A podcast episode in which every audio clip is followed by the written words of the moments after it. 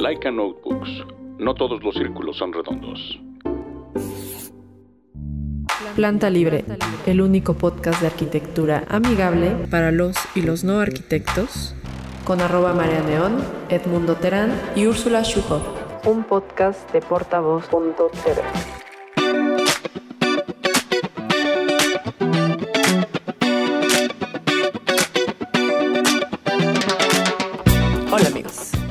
Hola. Hola, ¿qué tal?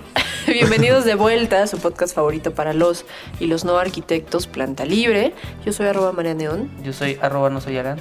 y tenemos un tercer invitado el día de hoy. Yo soy Sebastián Monjaras, Eh. de Mecate Studio. Ah, ¡Mecate! Venga, a todo mecate. ¡Mecate!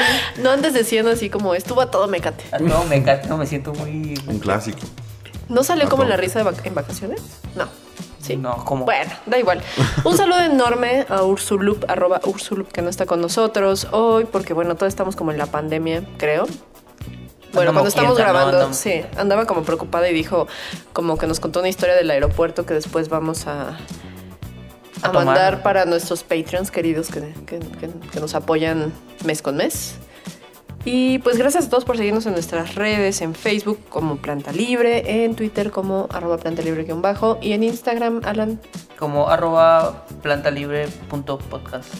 Así es. Muy bien, muy bien. Un aplauso ya. Eh, Y pues agradecerle a nuestros queridos aliados de Laika, de Laika Notebooks, que además, pues bueno, Sebastián y el equipo que no estuvo con nosotros el día de hoy, que ahorita les vamos a mandar sus saludos, se llevan una libreta de Laika Notebooks, www.laikanotebooks.com Así es.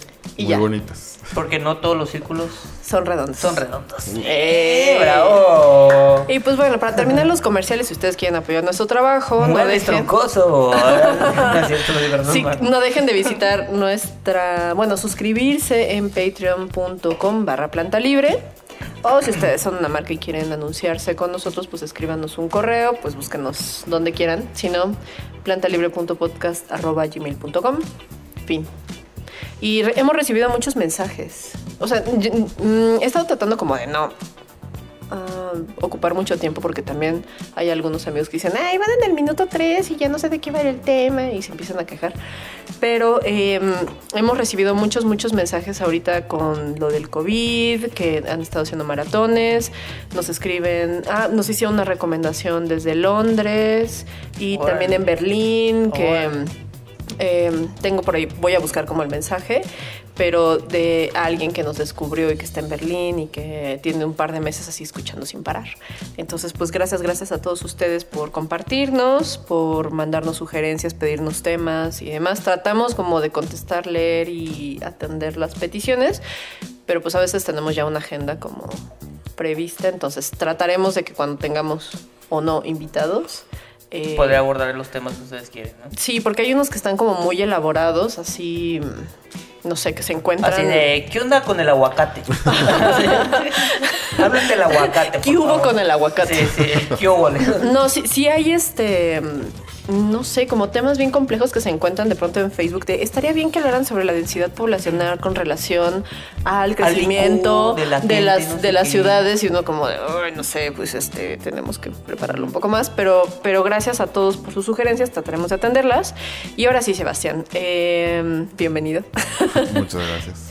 Gracias por venir y primero me gustaría que nombraras a tus compañeros de equipo, a tus Eh, compañeros sí, de esta noche, bueno, igual no lo escucha anoche, pero este día hablaré en nombre de Mecate Studio, que somos cuatro socios. Fernando Lugo, el diseñador industrial. Cipatli Casas, también arquitecta. Y Abraham Buenrostro, también arquitecto. En total somos cuatro y somos Mecate Studio. Y juntos somos mecates, te imagino así. Me- Sí, con el Mecate anillo, Studio. el anillo. Y el anillo que soplamos. Ándale, Hemos sí, hecho ese chiste varias veces. serio? Sí, sí, de. De, ¿cómo? Sí. Hay una caricatura, ¿cómo se llama? Sí, el del Capitán Planeta. Capitán Planeta. Exacto. Exactamente. Perfecto. Clásico, ya, ya me siento en ambiente, ¿sabes? Ya tenemos a gente contemporánea aquí. Todos estamos sacar- hablando el mismo idioma. Podemos sacar chistes de los 90 sin problema. Sin problema. Perfecto. Sí, porque luego de pronto es como. Ajá, eh, no, no, no vi ese capítulo. No sé de qué. No sé de qué estás hablando. Pero bueno, Sebastián, cuéntanos un poquito cómo, cómo se formó Mecate Studio, del nombre. todos son arquitectos. nombre, ¿no? El También, nombre, sí. el, el nombre está, está cool. Sí, o sea, el nombre, bueno, primero como la historia éramos cuatro amigos, tres habíamos vivido un año en Italia de intercambio de la UNAM y ya llevábamos como otra relación mucho más como intrínsecamente humana y el diseñador industrial Fernando Lúa siempre nos acompañaba en las entregas y siempre era como una hermandad. Y empezamos, o sea, poco después de que salimos de la carrera, obviamente ninguno se había titulado porque la titulación es todo un tema en arquitectura, pero empezamos a trabajar en diferentes despachos y en las pláticas cotidianas que teníamos como amigos, todos estábamos en desacuerdo en la manera en la que trabajaban y en la manera que se hacía la arquitectura y el diseño en general y dijimos, bueno, ¿por qué no lo hacemos? ¿no? Y salió como el trabajo para alguien y dijimos, ¿por qué no lo hacemos los cuatro? Y nos sentamos en una mezcalería a tratar de sacar el nombre. Órale. Queríamos que tuviera como esta identidad mexicana. No creemos que el diseño se pueda decir mexicano, pero sí hecho en México. Entonces sí queríamos que tuviera la referencia directamente hacia, hacia México y dijimos, pues así algo como chistosón, pero que tenga una historia interesante y fue Mecate. Y pues porque Mecate tiene que ver con una, una fibra, ¿no? Que se va haciendo de muchas otras fibras. Y a nosotros algo que nos importa mucho dentro del proceso de diseño es justamente el proceso como tal, ¿no? Lo que está antes, lo que está después, lo que está en medio, porque normalmente en el diseño vemos un resultado final y, y eso para nosotros no es lo importante porque todo lo que está detrás es lo que realmente lo, lo que es realmente valioso. Cuando cuatro cabezas se juntan ahora ya somos más pero cuando todas las experiencias análisis síntesis llegan a ser muchas fibras que se convierten en una que se convierte en una directriz o en un diseño como tal o en un concepto es lo que realmente nos importaba. Entonces dijimos bueno Mecate pues suena suena tiene como todas estas connotaciones y que se llame Mecate Studio no el estudio pues es como para que tenga esa proyección internacional por eso es directo con la S, pero que sí tuviera este arraigo de hecho en México, ¿no? Y de ahí viene Mecate Studio. Porque lo hecho en México está bien hecho. Muy bien hecho. Esperaba, esperaba el concepto de, de meca viene de, de fibra y tl. Eso es lo que se le agrega al vocablo mexicano de, de los aztecas de los mexicanos. Sí, luego echamos como la historia más, más romántica que también, o sea, las, las haciendas de Nequén se hacían nudos con el mecate y era una unidad de medida también. Entonces también tiene como otras cuestiones ahí más romanticonas, pero digamos en general las dos cosas más importantes era que fuera hecho en México, o sea, que se entendiera que era un despacho mexicano, pero que tenía una proyección internacional, ¿no? Y un nombre también Sí, que se, se aparte- quedara en la memoria y mecate. Yo cuando todo. escuché el nombre después fue, o sea, se me quedó. Es como que mecate, órale. Sí, porque hay, hay otras como, eh, no quiero decir nombres. Ah, no es cierto. Porque no nos pagan. Porque no nos pagan, pues nos patrocinan, pero... Y, y sí, o sea, es muy curioso, muy curioso ese nombre. Es muy... Y justamente eh, todas estas disciplinas que manejan independientemente de la arquitectura y que al final forman una sola estructura, como dices, va muy bien con el nombre. Yo creo que cuando lo escuché la primera vez y conociéndolos a ustedes, eh, la referencia es como, pues un mecate es una cuerda fuerte, ¿no? Que está formada por cierto número de cabos, ¿no? Exacto.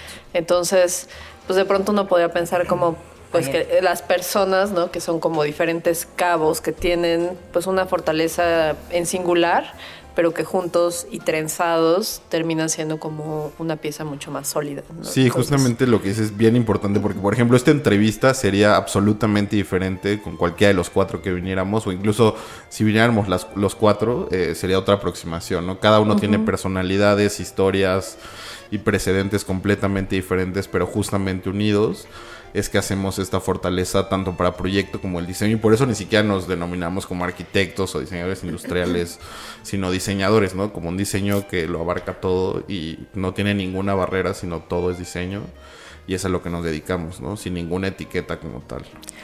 De pronto voy a sacar como una dinámica ahorita que se me ocurrió, como en las películas. Alan ya se está riendo sin saber de qué va. No, Pero no, aprovechando lo que dice Sebastián, es como, bueno, ahorita estamos grabando en marzo, en el mes de marzo.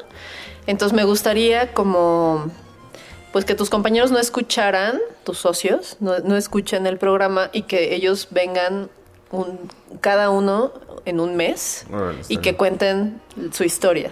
Ajá. O sea, Sí, como, como, no sé, como diferentes puntos de vista y perspectiva, entonces estaría chido. No, yo la verdad no lo quería llamar mecate, sí. Es que se dieron un viaje de peyote. Obviamente fue entre no, la- entre el calor sea, del estaría, mezcal y estaría demás. interesante, Sí, ¿no? Como desde hace mucho queremos luego hacer series de algo, ¿no? Como eh, cuando estaba haciendo radio en Conducta Urbana hicimos los Urban Talks. De ¿no? los creadores de Conducta Urbana llega, llega Ajá, exacto. la primera serie de Planta Libre. Entonces estaría como, como padre que cada uno contara su, su, su su versión, su historia, Ajá. porque eso es lo que nos pasa mucho, o sea, que Porque al son final bien diferentes llegamos a lo mismo, pero somos abismalmente diferentes, o sea, puedes Sí. conocer a, a cada quien desde un punto de vista y de principio podrías pensar que ni siquiera nos podríamos llevar bien, pero es absolutamente lo contrario. Y, y sucede en el día a día, ¿no? O sea, al final esta, esta parte tan diferente de cada uno de nosotros es lo que nutre y fortalece los proyectos, ¿no? Porque al final no hay peleas, sino son como diálogos. Nos han preguntado en, en- en algunas otras entrevistas de cuándo fue su primera pelea, cuántas veces pelearon. O sea, y nunca nos hemos como tal peleado, porque al final es una forma hasta de hablar de, o sea, que ya somos como hermandad que, que a veces hasta es raro. En algún momento quisimos asociar a otra persona, el, como el quinto Beatle, Ajá. y, y de plano nos dijo, me encantaría, me encanta el trabajo, me encantan ustedes, pero ya tiene una forma de relacionarse que viene desde la lengua, o sea, de cómo hablan, cómo, cómo entienden, o sea, todavía no termina una frase, uno ya lo entendió el otro, haces un rayón y el otro ya supo, o ¿A sea, es una refieres? sinergia tan, tan intensa que, que- que el que la persona que queríamos asociar nos dijo, Yo no quiero encantado, ser Yoko Ono pero esta no, historia. pero no, o sea, es que no puedo, al final no, no me puedo entender esto ni relacionarme de esa manera, ¿no? Bueno, para los que no creen en el poliamor, ahí está Mecate. Y así como de, "Ah, bueno, no precisamente. No precisamente en ese sentido, pero, Pero, bueno, digamos, en términos creativos, en sí. términos creativos, justamente. Y bueno, ustedes eh, hablan como de esta proyección internacional. Son un gran ejemplo de estos pues despachos, ¿no? Como estas colaboraciones, ya no se utiliza decirles colectivos, pero que han tenido mucha proyección internacional, ¿no? Ha- Han tenido eh, pues presencia en otros países. Entonces quisiera que nos contaran un poquito como qué es lo que más les gusta trabajar, ¿no? Por un lado el arte objeto, ¿no? Que es eh, algo que tienen, tienen también la galería, eh, pues ahorita está lo del restaurante y ahorita vamos a platicar de eso, los concursos, ¿no? Las premiaciones y demás. Entonces, digo, curiosamente son cuatro personas completamente diferentes y están incursionando en disciplinas que podrían, sí están conectadas a través del diseño y el lenguaje estético, pero que de alguna forma eh, pues son distintas, ¿no? Cómo, cómo operan en- entre sí. Exacto, sí, esto es bien interesante porque evidentemente cuando hicimos el, el despacho como tal, pues todo iba hacia la arquitectura, ¿no? Y tú como arquitecto sales con una formación que quieres hacer casas, aeropuertos, edificios y como que estás muy volcado con esa idea de el arquitecto hace arquitectura y necesita del, diseño, eh, del diseñador industrial para poder llegar al interiorismo o al objeto o, a- o al mobiliario o a todo esto. Y pues también eres muy joven y bastante ingenuo y no entiendes muchas cosas. Y pues la vida solita nos fue llevando por diferentes senderos del diseño. De, empezamos a bajar la escala hasta llegar eh, al- a la cerámica, a trabajar con la mano cuando quizás estás haciendo un concurso urbano. Y el, el hecho de de pronto trabajar con la arcilla cuando estás pensando en cómo desarrollar una vialidad o cómo hacer que un mercado tenga un potencial en una calle. O sea, como empezar a cambiar la escala fue con lo que nutrió absolutamente el despacho y nos cambió completamente esta idea de qué es la arquitectura, cómo debe ser el diseño industrial, que siempre hay un punto de decisión en cada disciplina, sino, a ver, es diseño, es creatividad y tú puedes hacer absolutamente lo que tú quieras y hasta donde, hasta donde quieras llegar. Entonces, pues fue, fue variando mucho, ¿no? O sea, como, como decía, eh, podemos hacer desde un plato hasta un plan urbano, hasta un restaurante, hasta una casa, un edificio, y ninguno es un reto ni más fácil, ni, ni más sencillo, ni, ni, ni más importante, ¿no? O sea, tiene el mismo ímpetu, tiene el mismo la misma investigación, la misma pasión que le volcamos los cuatro, cada uno evidentemente también tiene su, su, su fuerte o su, o su punto de inflexión en el que ellos son perfectamente bueno o yo, soy bueno o cada uno, pero siempre se nutre de las cuatro cabezas. Me acuerdo cuando empezamos y teníamos 25 años, que fue hace 5 años, y decíamos, es que en cada uno de nuestros objetos, de nuestra arquitectura, hay 100 años de, de aprendizaje, ¿no? Porque en los despachos normalmente siempre hay una cabeza, ¿no? Así como está el nombre con apellido y, y sus trabajadores o, o sus aliados o sus, sus socios. Pero nosotros decíamos, de entrada somos cuatro, ¿no? Pero ahorita siempre hacemos referencia a, la tra- a la- a las personas que trabajan con nosotros, siempre es algo interdisciplinario, involucramos filósofos, involucramos historiadores, involucramos eh, artistas de gráfica, de, de pintura, de escultura, y siempre nos nutrimos de esto porque que en, en el momento que quitamos la cadena de soy arquitecto, y, y como todos dicen, ¿no? O sea, yo soy Sebastián Monjaraz, no soy arquitecto Sebastián Monjaraz, ¿no? Porque muchos es como, primero le ponen un, Sí, sí. un, un nombrecito a quiénes son y nosotros somos personas, ¿no? Y justo esa proyección que tenemos y esa como frescura de... O sea, somos muy ligeros al final, ¿no? O sea, no, no tenemos esta pretensión de somos el, el despacho. Quizá por eso muchos no han escuchado de nosotros, porque no, no estamos en el sentido de las redes sociales, la, o sea, como el hecho de, de darnos a conocer no es nuestro En esta ola de los Archistars. en esta o sea no es nuestro nuestro enfoque sino Sí. hacer las cosas no y solitas se han sido se, se han dado y hemos te digo ese cambio de escala y esas invitaciones han sido por por eso no cuando nos quitamos el, el estigma de arquitecto diseñador industrial objeto arte como sea es diseño y a nosotros lo que nos apasiona es la creación Su mantra de vida, el diseño. El O sea, diseño. es el, el- el- el mensaje que quiere dar como de esta parte donde justo se quitan los estigmas y justo se pueden lograr mejores cosas cuando, cuando digamos, no hay, no hay esas barreras, ¿no? Pues es como una etiqueta, ¿no? Vamos a hacer una pequeña pausa porque vamos a grabar nuestro clip para nuestros queridos patrons de este mes. Entonces, eh, les vamos adelantando como de qué va, por si ustedes quieren suscribir y demás. Eh, le vamos a preguntar a Sebastián cuál es el perfil y el punto fuerte de cada uno de sus compañeros, de sus socios.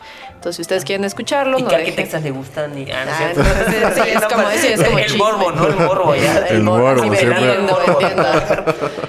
Entonces, eso lo vamos a platicar. Si ustedes este, pues, quieren saberlo, pues se suscriben a nuestra página de Patreon, patreon.com barra planta libre. Gracias a todos los que están suscritos y volvemos. Planta Libre, el único podcast de arquitectura amigable para los y los no arquitectos, con arroba María Neón, Edmundo Terán y Úrsula Schuhoff. Un podcast de portavoz.tv. Ya estamos de vuelta en Planta Libre y pues terminamos nuestra sesión especial para todos nuestros Patreons. Muchísimas gracias a todos los que están suscritos. Y bueno, pues retomando un poquito el tema, me gustaría saber cómo, porque al final aquí lo que queremos conocer es la carnita de las cosas, eh, cuáles son sus motivaciones, ¿no? Porque nos platicabas de toda esta pasión que tienen ustedes sobre el diseño, la estética, crear, ¿no? Eh, pero, pero ¿qué piensan que es lo que alimenta esa pasión? ¿no? Porque bueno, compartimos ahorita quienes nos escuchan de una u otra forma, ya sea por eh, licitar o, o, no sé, ser abogado o ingeniero o artista plástico. Pero, ¿qué es lo que crees que, que a ustedes les alimenta esa pasión por el diseño, por crear cosas?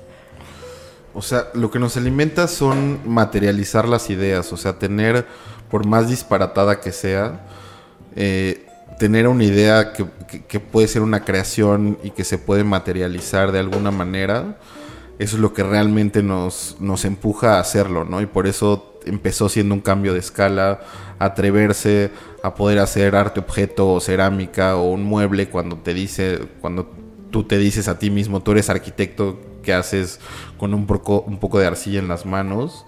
Es como, tengo una idea, tengo, o una necesidad también que cumplir, ¿no? O sea, también nos, nos clavamos mucho en, proyectos que nadie nos pide, que, que, que a nadie le interesan quizá, o sea, cuando nos metimos en el comercio ambulante o o, mejorar la vivienda de cierto sector de la, de la población vulnerable. O sea, de pronto son necesidades que vemos y que decimos, bueno, nosotros somos diseñadores y de alguna manera podemos mejorar nuestro entorno, ¿no? Y también tenemos como esta esta labor de tú como arquitecto no solo vas a tener un cliente y lo vas a hacer, sino también hay necesidades generales dentro de nuestra sociedad y tradiciones que también hay que enaltecer.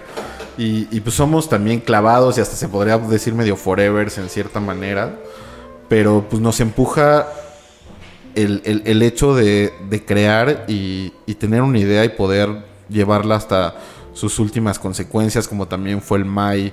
Eh, que estuvo eh, eh, en el Tamayo, que fue, bueno, los espacios difícilmente pueden cambiar físicamente, pero como un mobiliario que se transforma en todos los mobiliarios que necesitan en, una casa, pueden cambiar esa necesidad o simplemente apilarlo en una esquina y que tengas el espacio para bailar, ¿no? Entonces nos clavamos en, en justamente resolver este problema espacial que la arquitectura no podía afrontar porque sería tirar eh, eh, el edificio, el espacio o la casa, sino cómo desde el mobiliario que se podía transformar, poder hacer un espacio múltiple. O, cuando nos metimos con la educación, hicimos un mueble que con un solo triplay pudieras tener tres muebles diferentes, uno para leer, uno para la expresión artística, otro para tomar clase, otro para ponerte debajo de, un árbol a, descansar nada más y cómo todo se podía resolver solo con, un, con una tabla, ¿no? con, con, el elemento más básico en cuanto a diseño industrial y, justamente también la problemática ¿no? y el entender que el diseño es una herramienta de cambio significativo social, económico, pues siempre nos ha empujado este, este lema de el diseño es una herramienta de cambio social. Sí, claro, y justo estabas, este, algo que quiero retomar de lo que estás diciendo es, y quisiera yo también preguntarte, es cómo, cómo ha cambiado tu punto de vista respecto al, a la arquitectura o al diseño en general. Por ejemplo, un arquitecto para, para poder diseñar algo necesita un partido arquitectónico o, o un programa, ¿no? Un industrial, ¿cómo, o sea, cómo, cómo genera, cómo puede abordar un, una, un partido arquitectónico, cómo puede abordar un diseño arquitectónico y viceversa. ¿Y qué es lo que has aprendido de eso? ¿O cómo, cuáles han sido tus otras visiones que has tenido respecto a ese, a ese, tema? pues? Sí, o sea, justamente retomando lo que decía el May, o sea, te das cuenta que el espacio y, su, y sus utensilios y sus muebles, o sea, siempre juegan eh, de la misma manera, ¿no? Y puede cambiar eh, la manera en la que un espacio es solo cambiando la manera en la que está la mesa o la o tú te das cuenta, ¿no? Nosotros, o sea, siempre como arquitectos proyectamos cierto espacio e incluso lo amueblamos, Exacto. Y normalmente el 90%, 99% de los casos termina siendo que la persona que adopta el espacio el cliente lo, hace suyo, y lo muela como y lo, y, lo, modifica absolutamente, ¿no? o sea, a su, a su conveniencia, porque él va a ser el habitante, va a ser el que va ser su espacio y siempre lo transforma. Entonces también nos dimos cuenta cómo esta fuerza, o sea, un, un, un, un espacio arquitectónico débil o, o, o, chafa, deficiente, podía ser modificado con un buen diseño industrial o con un buen mobiliario. Y cómo también un, espacio muy, muy virtuoso puede ser totalmente perjudicado por una mala disposición o por un mal mueble, ¿no? Así como la vitrina del siglo XVI de la clienta que quiere poner en el espacio que le da más luz o no sé, o sea, como cómo juegan, o sea, son dos cosas como que tampoco se pueden separar, ¿no? Y, y, pues viene lo que decía en el principio, o sea, es lo mismo, ¿no? Es diseño y nosotros, o sea, empezamos a hacer esto cuando hacíamos un una casa, por ejemplo, ¿no? Y nosotros pues poníamos en los renders muebles, ¿no? Y poníamos cuando éramos jóvenes así de, de vitra y, y de pronto el cliente nos decía, bueno, es que quiero este espacio que quede así. Y le digo, bueno, sí, pero es que este mueble ta, ta, ta, no, pero házmelo tú. Y, y, pues nos dimos cuenta que, que también tenía esa fuerza, ¿no? La fuerza de la imagen que es tremenda. Y empezamos a hacer ciertos diseños de mobiliario, de cosas, y entonces el, el nos decía, bueno, es que quiero el espacio así, y decía, claro, yo tengo el mobiliario, es mío, y el espacio quedaba de esa manera y, y, como que dijimos, bueno, hay que bajar la escala y por qué no también nos involucramos con esto y, y de esa manera llegamos al plato, ¿no? Sí, exacto, hacer los utensilios. Y... Hacer, o sea, de, de, principio a fin y cómo eso enriquecía, enriquecía cada punto del proceso y cada parte del cuerpo, ¿no? Porque al final es una cuestión corpórea en el que se nutre cada, con cada material, con cada luz, con cada espacio y toda esta y, y todo esto que involucra hacerlo en cada parte, pues es lo que también disfrutamos completamente, ¿no? Los, o sea, todo. Y esta parte, ahora que me quedé mucho con la, la idea de la vitrina, porque a veces, eh, pues uno quisiera que todos los clientes a los que te enfrentas le guste, eh, pues algo bien fotografiable, eh, pues súper en tendencia, o que se atreva con ciertos estampados, o texturas, o, o combinaciones, o paletas de color, ¿no? Pero pues de pronto te encuentras con clientes como muy conservadores en cuanto a un estilo, y, y tú estás haciendo por una parte, pues sí, esta arquitectura como espacial que termina abrazando el mobiliario y que el mobiliario, como bien dices, tiene una carga súper potente, ¿no? De, del día a día. Y yo, eh, que pues tampoco es como secreto, que trabajo mucho con interiores y de pronto ves unos platos utensilios de cocina, textiles, que a veces hasta un trapo puede ser precioso, ¿no? O sea, un trapo de cocina puede ser hecho con tal delicadeza y finura, ¿no? Que, que la verdad es estas, estas cosas que te motivan todos los días a decir, híjole, vale mucho la pena estar involucrado en esto y cambiar esa escala, ¿no? Y, y de pronto sí involucrarte con, pues no sé, en este caso ustedes pues sí pueden hacer el plato y, y, demás, pero pues involucrarte sino con ceramistas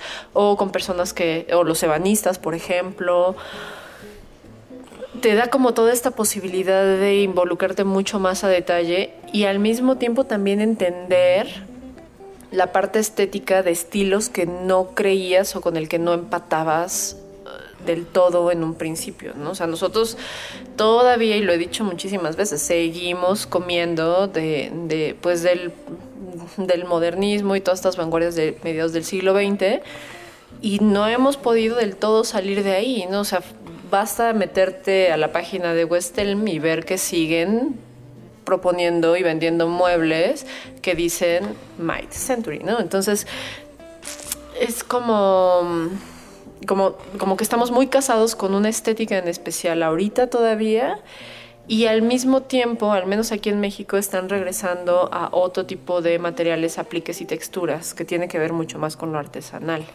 Sí, justo. Pero entonces de pronto te das cuenta que esa vitrina pues tiene un valor estético de un, de un trabajo en madera que pues difícilmente te lo vuelven a hacer, o sea que no vas a encontrar en IKEA. Sí, no, ¿no? lo puedes hacer. O exacto. ese terrazo, ¿no? Sí, y es cuando... El terrazo es, Puta, el terrazo es un una- gran tema. Sí, cabrón. sí, sí. O sea, cabrón. yo conozco mucha gente y sus casas, no sé, por ejemplo, hablando de la Ciudad de México, pues eh, por ahí de Tasqueña, Villacuapa hay muchísimas casas que todos los pisos eran de terrazo en diferentes este, variedades, ¿no? De, de combinación. Tonalidades. sí. Tonalidades, exacto. Pero eh, pues hoy en día a mí me sorprendió mucho ver ya este tipo como de intervenciones o de instalaciones enfocadas al interiorismo en baños, en cocinas, donde de pronto pues era terrazo no solo en el piso, sino ya la barra, los muros, o sea, ya, ya con una intención eh, de una estética mucho más agresiva en cuanto a la propuesta, ¿no? Como que,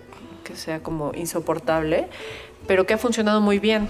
Y creo yo que es un gran, gran, gran ejemplo porque parecía un material destinado como a una cierta clase social, ¿no? Eh, muy, muy, muy, muy específica y que ahorita está en, o sea, puedes ver el Decoration o Vogue y, Sí, y está, ahí. totalmente Sí. enaltecido. Sí, o sea, es- en realidad creo que sí estamos viviendo, o sea, duró mucho este arraigo hacia, hacia la va- vanguardia de principios del siglo XX, pero ahorita está todo un cambio, o sea, que nos está tocando de de que ya no debe ser este minimalismo, si, sino ya es una, una cuestión de entender el material, lo que el material tiene, lo que el material te aporta, y ya no es una cuestión de, de tendencia o de buscar este minimalismo, o sea, ya debería salir el, eh, un nuevo Adolf Loss que dijera ornamento no es delito, o sea, la cuestión ornamental también tiene una cuestión histórica, una carga, que, que- que quizá habría que rescatar, eh, o sea, y en los materiales puros, ¿no? Nos- nosotros, o sea,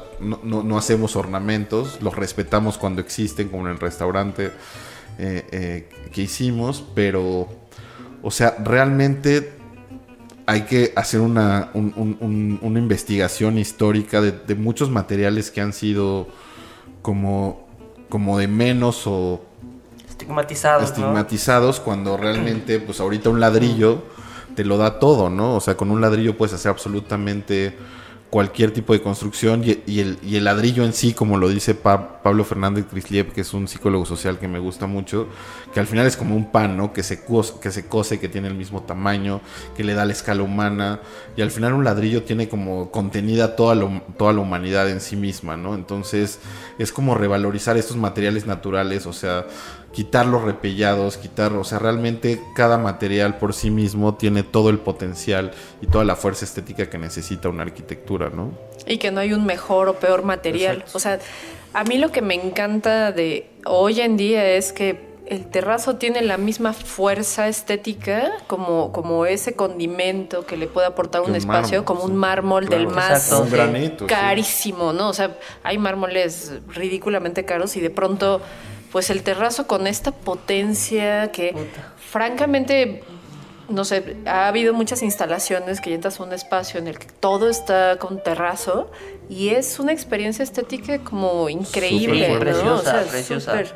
Y lo, y lo alcanzan a... algo hasta algo Sí. victoriana podía decir, ¿sabes? Y Sí. ni el caso. O sea, y que meten, por ejemplo, uno, un mobiliario aterciopelado con unos tonos como bien vibrantes y lo pulen de una forma así como tan fregona que la verdad se ve súper, súper, Sí, que- y que hace bien. 30 años hubiera sido impensable. O sea, sí, Claro. exacto. ver un exacto. terrazo rosa con un terciopelo verde que, dices ahorita, exacto. puta, qué atractivo, hasta se me antoja Sí, estar en sí. ese lugar.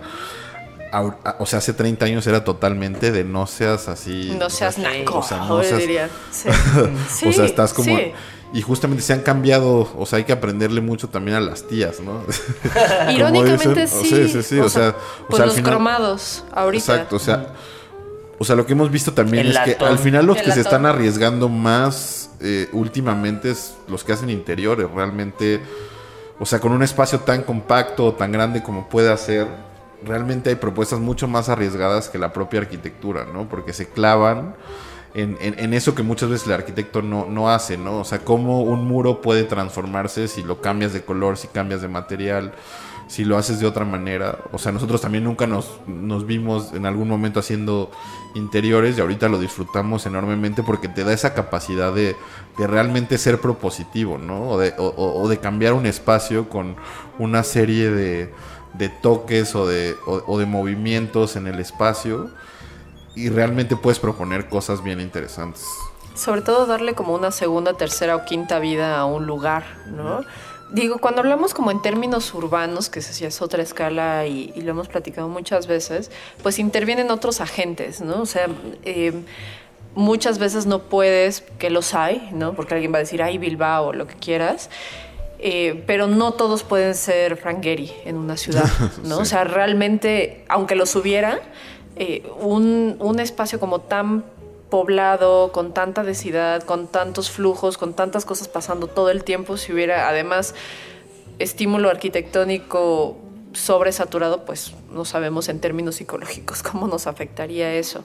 Pero la ventaja de los interiores, y, y yo creo que sería como, como dicen que es la nueva era de oro para la televisión desde los streaming, ahorita el interiorismo tiene un segundo aire porque eh, pues estamos como regresando al interior, cambiando la escala, estamos viviendo como en estas mega ciudades en el que estás todo el tiempo rodeado con estímulos y que tienes esa posibilidad de ocupar un espacio porque ya no hay espacio para hacer cosas nuevas, darle una nueva vida y pues esta posibilidad de que todo el tiempo puede cambiar, o sea, un cuarto en blanco, no un 3x3 puede ser o sea, lo que quieras 50 veces o 200 o 500 dependiendo de lo que se imagine cada quien, ¿no? Exacto. Sí, tiene ese potencial que es increíble, ¿no?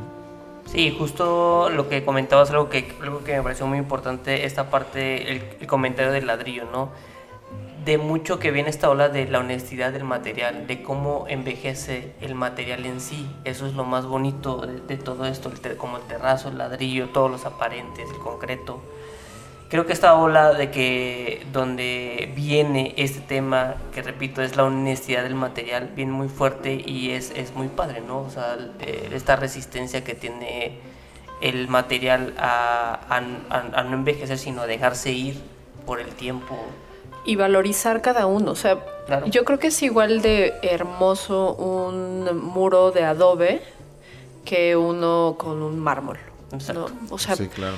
cada uno, cada uno, y eso es lo que creo que me gusta más de, del interiorismo hoy en día, ¿no? Sin querer terminamos hablando de eso, pero es como entender que cada material aporta algo, ¿no? Un ingrediente de la receta, ¿no? Que no puede reemplazarse, o sea, Como el mole. Ajá, esa- o sea, Ya estamos metiendo aquí el tema del restaurante. o sea, como, como que no puedes este, ponerlos a competir, ¿no? O sea, ni el mármol Sí, es mejor ni el adobe es mejor, simplemente son materiales distintos con lenguajes distintos y que aportan sensaciones distintas y que creo que de alguna forma pueden coexistir, o sea, todos pueden coexistir. Ajá, y, y ojalá fu- ese fuera el, el oponente del ladrillo del adobe. O sea, normalmente es el aluco bond o, la- Ah, o los sí, plásticos claro. o los o las resinas. O sea, realmente, o sea, también se está regresando a que los materiales en sí transmiten sentimientos bien potentes. Y, y obviamente las piedras, los materiales pétreos, los textiles naturales, o sea, to- todo este eh, tierra compactada que puede ser desde un ladrillo hasta, hasta un adobe que se cose de manera más natural. O sea, realmente regresar como, como, como a esta edad media que muchas veces se estigmatizó por ser la más oscura, pero en realidad fue de las más iluminadoras en cuanto a materiales, en cuanto a entendimiento de la fuerza que tenían estos materiales naturales.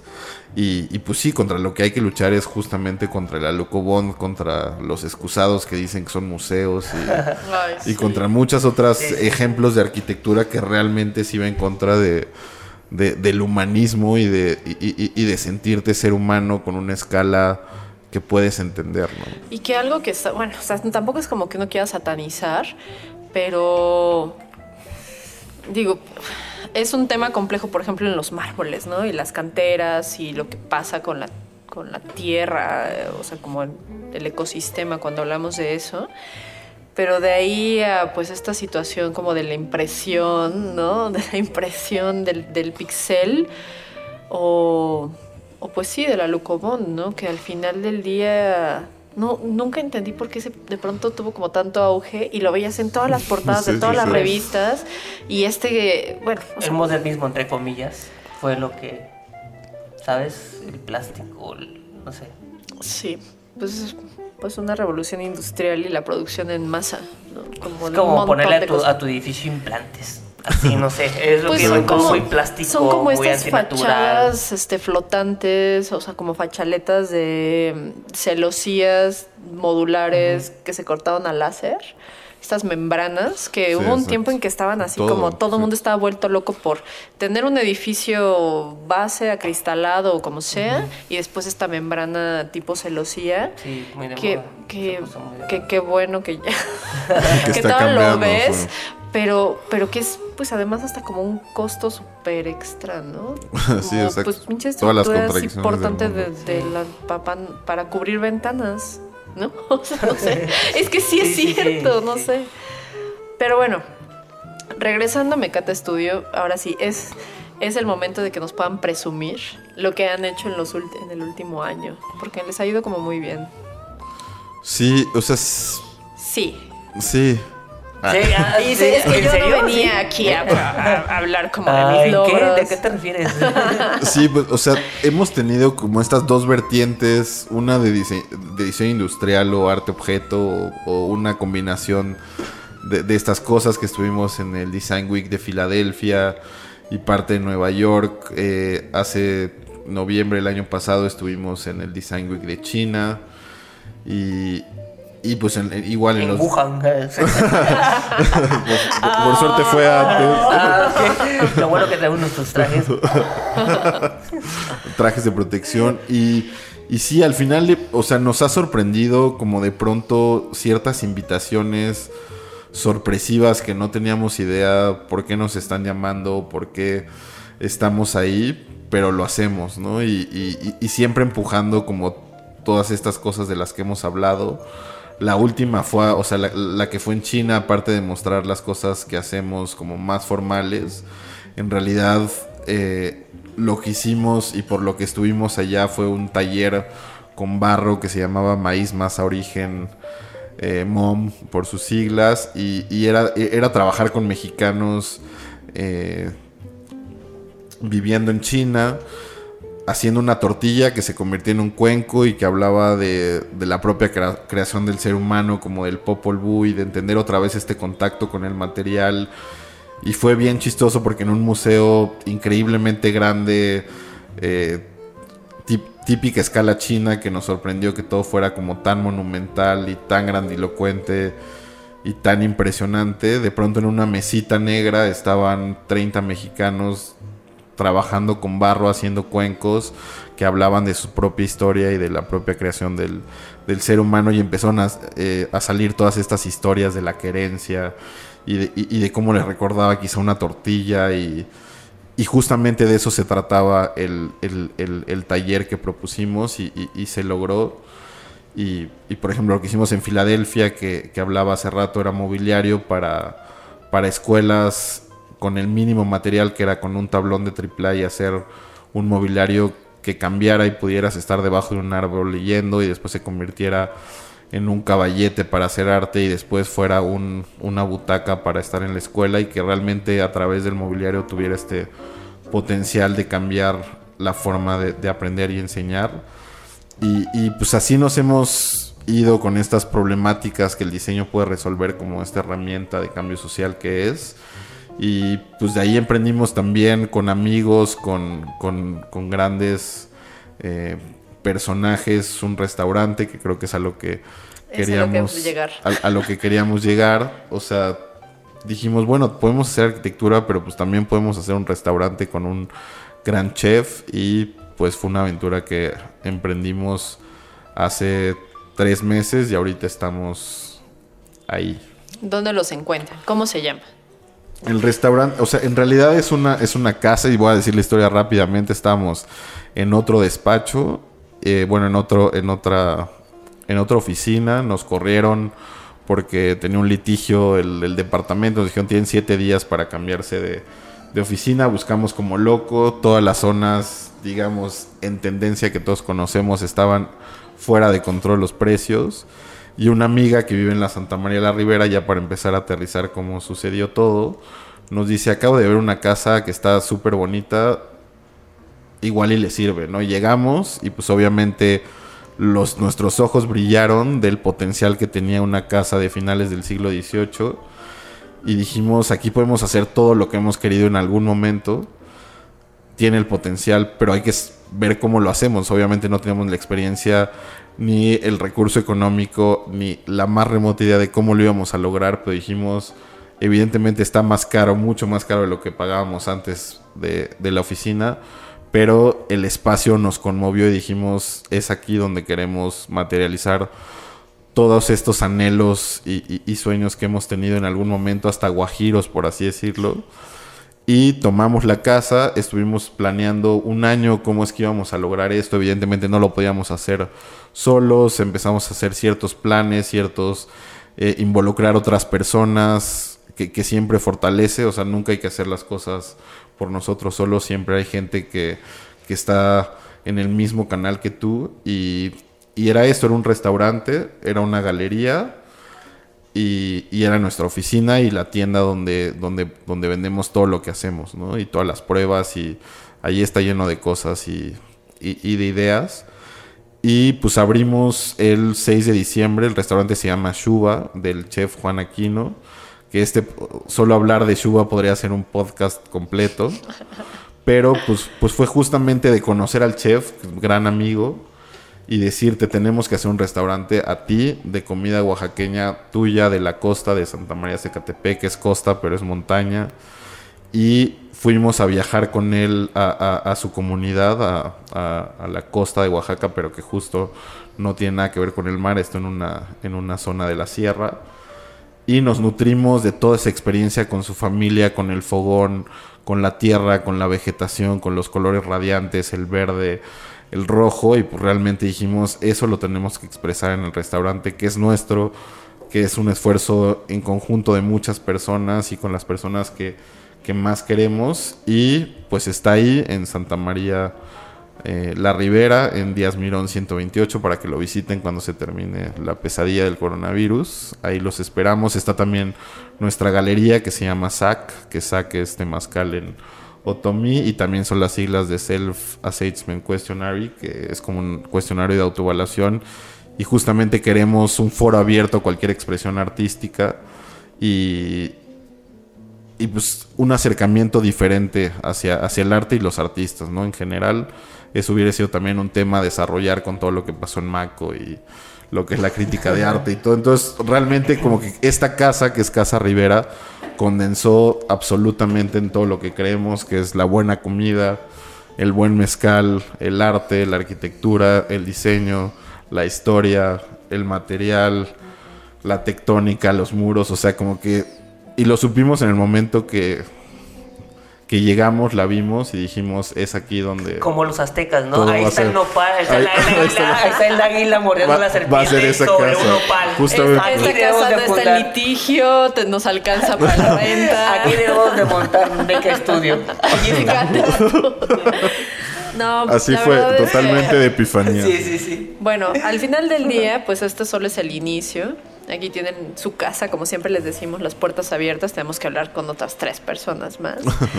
y este, y encantados que nos cuenten como del proceso del restaurante, porque no hemos hablado. La arquitectura es como tan vasta que hablar de, de la arquitectura comercial, que le- la pondré como muy entre comillas, pero es un lenguaje completamente diferente, ¿no? O sea, como las oficinas, la vivienda, este... Y un buen restaurante, eh, pues debe de tener también como una esencia, ¿no? No es lo mismo ir a un Tox a comer que, que ir a los danzantes en Oaxaca, ¿no? Entonces, eh, la verdad es que si algo les, les podríamos recomendar es que cada viaje que hagan, eh, pregunten como dónde se come mejor porque la experiencia gastronómica siempre va ligada a una experiencia espacial. Aunque Oaxaca se- sería como en casa de mi mamá. ¿No? Pues no todo el mundo cocina muy bien. Puede ahí. ser, bueno, sí, en cualquier Sí. lado, pero, pero realmente así te manden al mercado, así te manden a un restaurante como más acá, este, más, más fresón. Realmente eh, cualquier experiencia que involucre comida del lugar te da una sensación espacial, porque incluso la comida sabe a cómo se sienten los espacios. O sea, la buena comida de un, de un pueblo o de una ciudad sabe a cómo se sienten los espacios. Es directamente proporcional. Sí, bueno, es algo que yo creo, no sé. Sí, involucra toda la experiencia. Fue, Sí. fue, fue parte de lo, o sea, el gran reto que teníamos ante nosotros, ante una gran gastronomía que nos había mostrado Juan, cómo íbamos a, resp- a responder de eh, en la manera del diseño, ¿no? ¿Qué íbamos a hacer que estuviera a la altura de esa gastronomía? Y pues fue plasmar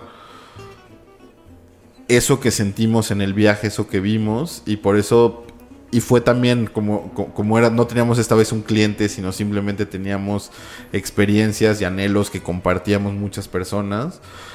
Hicimos desde el piso, o sea, solo la cuchara y el tenedor no, porque no nos hemos metido todavía en esa parte. Pero, o sea, fue buscar estos materiales, estos colores, esta vegetación y clavarse desde cuál va a ser la planta que quieres, que dónde esté, que solo, o sea, para que se den una idea de vegetación, hay 1400 plantas en, un espacio que mide 120 metros cuadrados. Es toda una paleta vegetal que elegimos, el, el piso que justamente también hacía referencia a la sombra de un árbol, que es de un rojo intenso, de un rojo quemado tipo tipo barro, que es barro compactado, se hizo artesanalmente, las mesas de granito verde que también reflejaban el, el, el plafón vegetal que hicimos en esta cámara térmica que se separa, tiene y también contiene el huerto de- de- del restaurante. Eran todas ideas cómo, cómo las podíamos condensar en, en- en diseño, ¿no? Y entonces los platos, porque debían ser así, como de esta forma orgánica prácticamente que se hicieron eh, a mano, que tuviera esta, eh, esta, esta forma rugosa y ese material que contrastara también con la comida, pero lo acompañara, la selección de, de- la, de la paleta eh, de colores. Entonces fue, fue un trabajo que disfrutamos, o sea, mucho y que en cada detalle, o sea, sí los invito para que sepan de qué estás hablando, que vayan.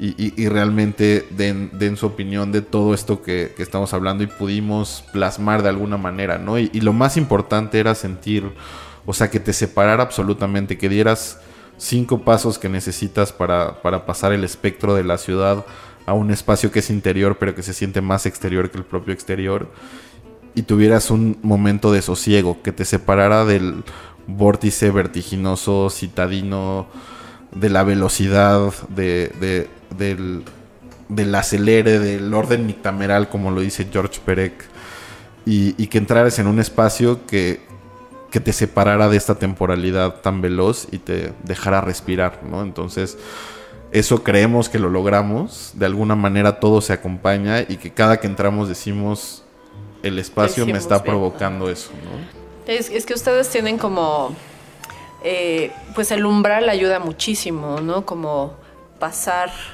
este espacio que termina como cortando la sensación con el exterior y de pronto pues el, lugar te engulle por la propia disposición de la perspectiva, ¿no? O sea, como, como la perspectiva te jala hasta la profundidad de donde encuentras la barra y demás. Entonces sí termina siendo como muy engullido, que es que a mí me recuerda mucho a la experiencia que tienes con el eco. ¿No? O sea, sin querer, aunque, aunque no es una perspectiva forzada, eh, la propia disposición del espacio termina como atrayendo la vista hasta el fondo y, y percibiendo el espacio, sí, efectivamente con cómo la vegetación te abraza, pero al mismo tiempo eh, la fuerza del tono ¿no? del piso te, te, termina aterrizando. Sí, es el piso que, sube en el fondo y justamente también remata. entonces es, como ese. O sea, sí te, te atrapa, ¿no? O sea, es como esta parte de la ciudad. Ya ha sido muy chistoso porque, o sea, no sabíamos cómo iban a responder los vecinos, como, o sea, la gente en general, ¿no? Porque dijimos, pues nos vamos a arriesgar, ¿no? Así, pues un a, lo que realmente creemos que tiene que ser. Y pues los vecinos encantados, o sea, empezó a robar miradas, por así decirlo, de que pasan. Y justamente, o sea, como que ves las casas, pero al final ves eso y, y, sí te atrapa, ¿no? y, puede ser que no te metas, pero sí te le quedas viendo de qué es esto, ¿no? O sea, porque sí es algo que, se separa de, de Es muy peculiar. o, sea, respecto al contexto de la calle en, el, la, que está ubicada, que eso es bien interesante, ¿no? O sea, eh, Hace rato decías como de las haciendas de Nequén y yo no hay forma en la que no pueda pensar en Yucatán. ¿no? O sea, hablar de Nequén para mí es pensar en Yucatán. Sí, exacto. Y, y, no hay forma en que no piense en estos colores como tan térreos, los terracotas, estos amarillos como Izamal, ¿no? Eh, y, y, ustedes tienen esa peculiaridad, o sea, cuando ustedes vayan a un lugar a comer, o a un museo, lo que sea, pues traten como de que la experiencia sea inmersiva desde la calle en la que transitas, ¿no? Porque Santa María la Ribera tiene una configuración espacial muy peculiar y están muy cerca del kiosco morisco además. Exacto. Entonces, eh, pues de pronto como vas en este, en este contexto como muy definido, ¿no? De la calle y de pronto pues está el umbral pero al mismo tiempo abierto está toda la luz interior que termina haciéndote voltear que queda del lado izquierdo y el rojo inevitablemente pues te jala. Te jala y la profundidad, ¿no? O sea, volvemos como al poder de la perspectiva. Sí. exacto, porque es si ustedes no son arquitectos, pues es un poquito un espacio como estrecho. un chorizo, que es coloquialmente llamado chorizo.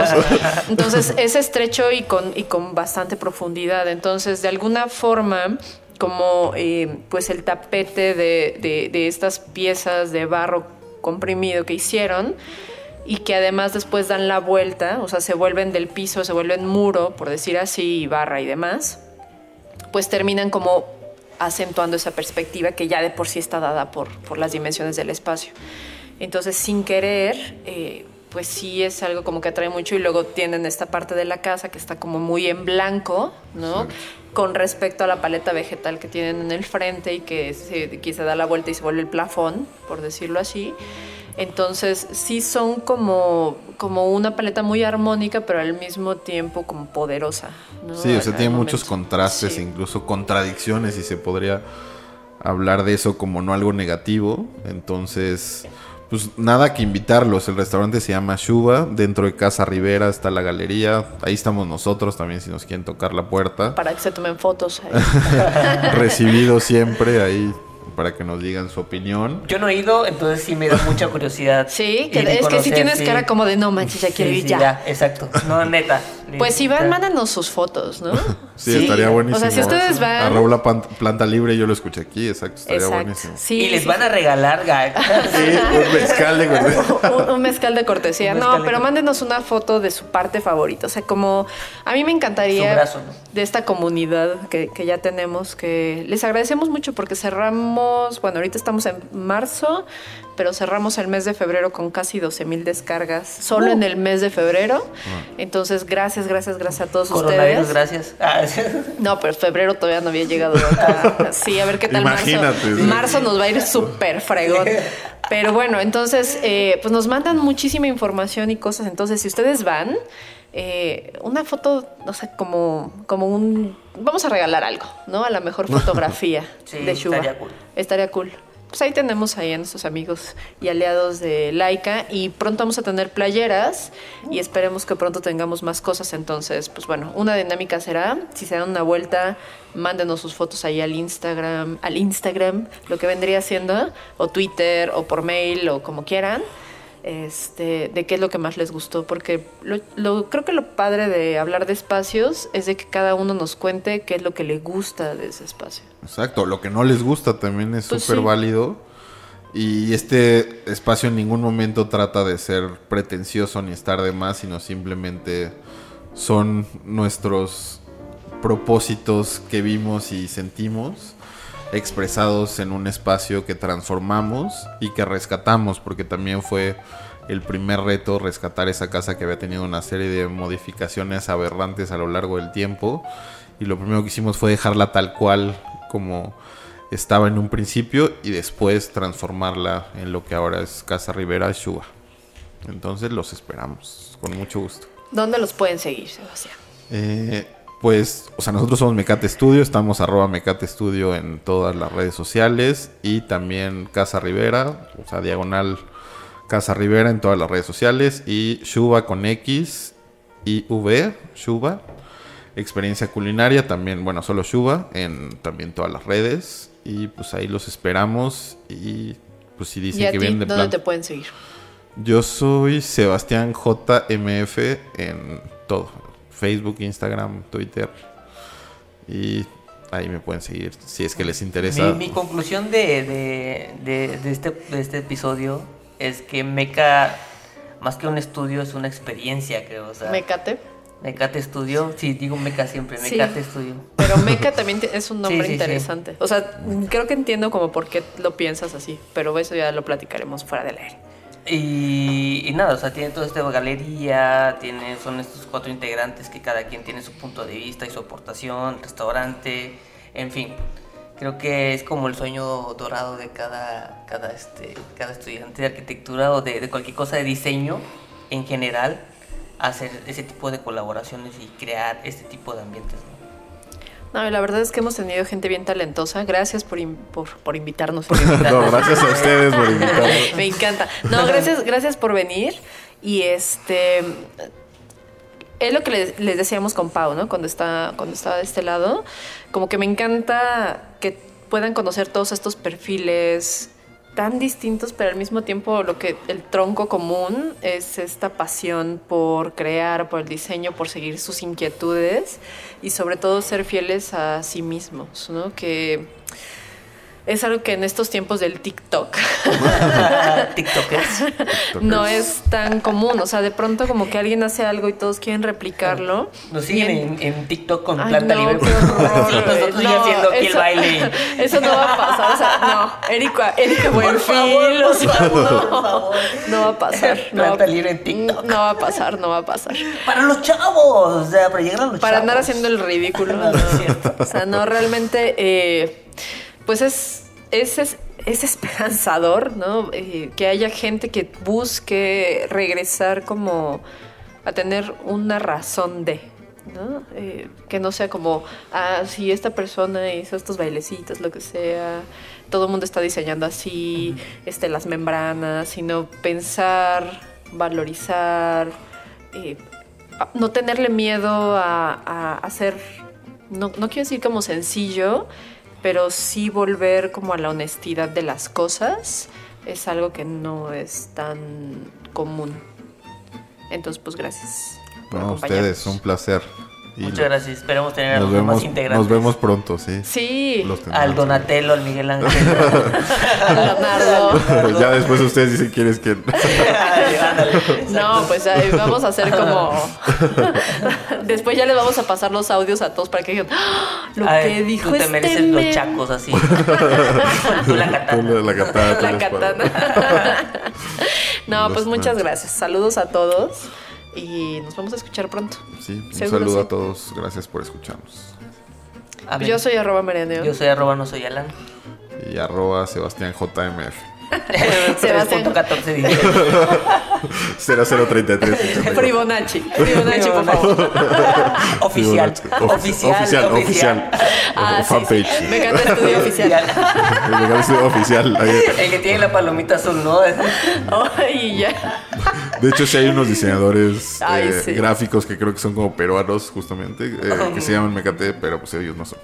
De allá Ah, donde bueno. es la Nosotros tenemos un planta libre también. De Perú también. No, son de Mexicali. Ah. Un abrazo, sí, porque los conocemos. que de pronto cuando los vi, porque pasa muy seguido que en Facebook ellos hacen como eventos con artistas y así es una especie como de galería, este ex- espacio experimental, no sé. Entonces se llaman Planta Libre igual. Entonces luego como que la gente que va agradece y nos mencionan a nosotros y es como, "Ja, ja, gracias por Gracias, por sus followers. Gracias por sus clics, amigos. Entonces, pues bueno. Saludos a Planta Libre Mexicali, que no es podcast, pero pues igual los queremos un montón. Y nos escuchamos pronto. Ya. Saludos, fin. bye. Gracias, Bye. adiós.